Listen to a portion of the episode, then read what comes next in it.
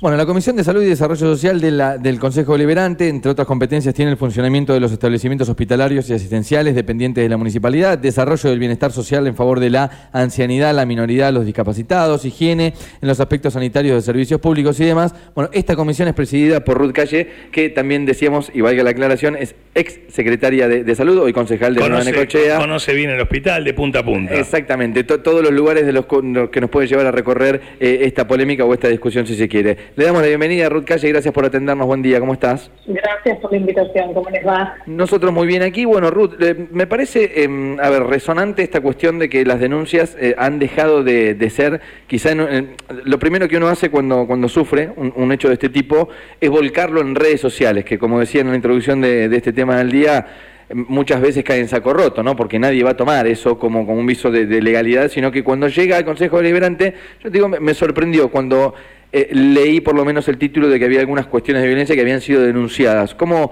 cómo fue que llegó esta noticia a ustedes? ¿Por parte de, qué parte de la sociedad? ¿Si fue un hecho en particular, aislado? ¿O hay muchas denuncias respecto a esto? Y bueno, ¿cuál es el, el- el trato que se le dio? Sí, nosotros eh, antes de realizar esta comisión conjunta a la que ustedes hacían mención, que hicimos una comisión conjunta salud, eh, género y derechos humanos, eh, que preside Felicitas Cabretón y Andrea Cáceres respectivamente, lo que habíamos hecho es una comisión de derechos humanos en donde habíamos recibido a la gente del INADI, justamente a Mónaco, a quien escuchamos recién, Eh, y uno de los temas que preguntamos puntualmente fue, bueno, eh, cantidad de denuncias, qué denuncias había, y, y lo mismo que ustedes le preguntaron al aire. Lo que ella nos, nos respondía era que las denuncias tienen, digamos, como instancias, ¿no? Eh, uno puede ir a hacer una consulta, puede eh, hacer la denuncia concretamente y se puede seguir el proceso, digamos, eh, legal o administrativo de la denuncia. Ella nos decía que hay muchas consultas, o no sé si muchas, digamos, en relación a la cantidad de otras temáticas, pero que había, ellos habían recibido a personas o vecinos que tenían quejas en relación al sistema de salud, a la atención en el sistema de salud. Y también en otra comisión anteriormente, en las semanas anteriores, habíamos recibido a organizaciones sociales que vinieron a plantear algunas eh, cuestiones en relación al género, a las mujeres, a las diversidades y a, a cierta atención que no estaban recibiendo, eh, o por lo menos no como corresponde. Ruth, Esto ¿cuál- fue lo- el antecedente que les cuento de Bien. que después eh, desencadenó que nosotras tomamos tomáramos la decisión de bueno citar a Jerónimo, a Noelia y a Andrea Prestiu para, para bueno poder empezar a ponernos a disposición desde el Consejo. Creo que esta es la esto que decía un poco Raúl de eh, bueno cuál es la función que también tienen las comisiones y Claro. el Consejo. Ruth, te, te consulto esto en particular, cuando decís em, em, malos tratos y demás, no, no es una mala prestación del servicio de salud, sino un maltrato personal, digamos. A ver, es, Eh, venís, mira, yo yo te atiendo, que- pero te atiendo de mala forma, ¿no? Claro, eh, hay varias cuestiones. Esto que ustedes decían de las redes sociales, a veces la descarga que se hace en redes sociales detrás de una computadora no tiene el estatuto de una denuncia, Claro. tiene el estatuto de una queja en una red social. Esto también es importante que lo podamos separar, porque una cosa es la queja y otra cosa es la denuncia. Y hay un camino del medio, ¿sí? También. Eh, nosotros no vamos a avalar y no vamos a mirar para el costado, ni como Consejo Deliberante y el Ejecutivo, digamos, eh, ni el Intendente ni todos sus funcionarios, si hay una denuncia y un hecho concreto de violencia y de maltrato. Esto eh, quiero que le quede claro a, a toda la sociedad y a ustedes, y creo que ha quedado claro, eh, y digamos, eh, todos los ejemplos que, o todos los casos puntuales donde hay denuncias con nombre y apellido, nosotros hemos intervenido, se han corrido funcionarios, se ha corrido a y se ha iniciado un proceso de investigación. Esto es lo que corresponde hacer. Todas las personas que acuden a cualquier lugar del municipio y sobre todo lo que tiene que ver con los lugares de atención de salud, porque uno no va al, al hospital o a los centros de atención primaria porque tiene ganas o porque pasaba por la puerta, va porque tiene alguna dolencia. Y esa dolencia implica una situación de angustia, de malestar, o voy porque tengo un familiar enfermo, me voy a atender y quiero y debo ser bien atendido y bien tratado. Bien tratado en el trato y en los tratamientos. Ruth, cuando, cuando, cuando fuiste secretaria de salud, eh, ¿tenías algún inconveniente? ¿Pudiste, quizás te llegaba más rápido, ¿no? La, pelota, por, por, poner una metáfora futbolística, en el caso de que haya algún hecho de violencia en el hospital y demás, algún maltrato por parte de algún efector de salud con algún paciente o algún familiar del paciente. ¿Te pasó en aquel, en aquel momento? Sí, por supuesto. Eh, cada denuncia, eh, y en ese sentido, eh, yo estaba muy atenta, y todo el equipo de prensa también, a las redes sociales, a mi Facebook personal, el Instagram que los tengo abiertos para denuncias, mi teléfono personal, que lo tienen todas las personas que lo han requerido, y cuando había alguna denuncia puntual, nosotros hemos intervenido. No, hay un camino administrativo que se hace, ¿no es cierto? Uno recibe la denuncia tiene que trasladársela a la parte denunciada para que haga el descargo, bueno, y en función de eso se inicia todo un proceso legal, si es necesario, y administrativo siempre. ¿Hubo, eh, personas separadas del cargo en algún momento a causa de esto? Claro, claro que sí. Claro que sí. Bien. Eh, sí, porque esa es la manera que nosotros consideramos que hay que trabajar.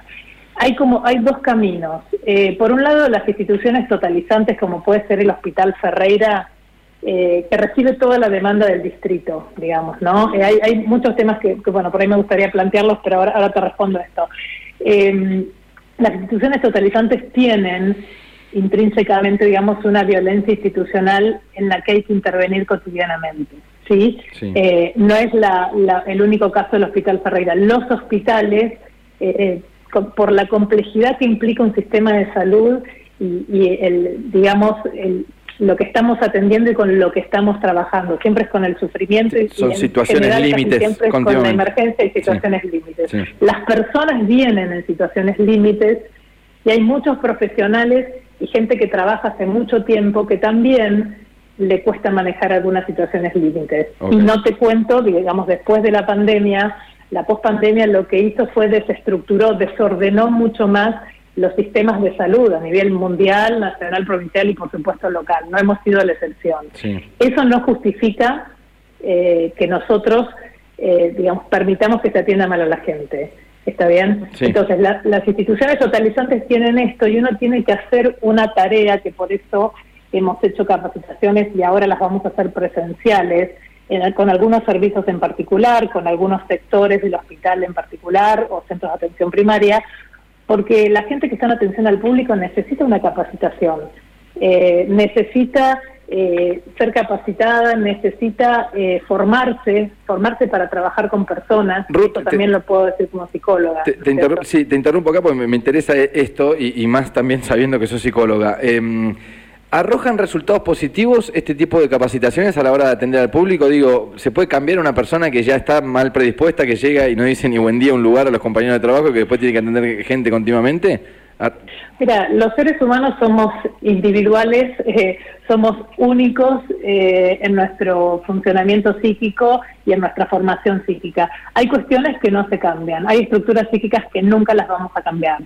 ¿Sí? Eh, la estructura en general no se cambia, pero sí uno puede poner a la persona en contexto y darle herramientas. Si yo pongo a una persona a trabajar en un lugar donde tiene que manejar, digamos, mucho estrés y tiene que atender a personas que vienen en situación de vulnerabilidad, tengo que darle herramientas. Okay. Digamos, tengo que darle herramientas y tengo que orientarla también y eh, que tenga la posibilidad de pedir ayuda en el momento que sienta que está desbordada, porque los seres humanos nos desbordamos también, digamos, la persona puede ser muy eficiente, pero no puede tener, puede no tener herramientas para trabajar con el otro.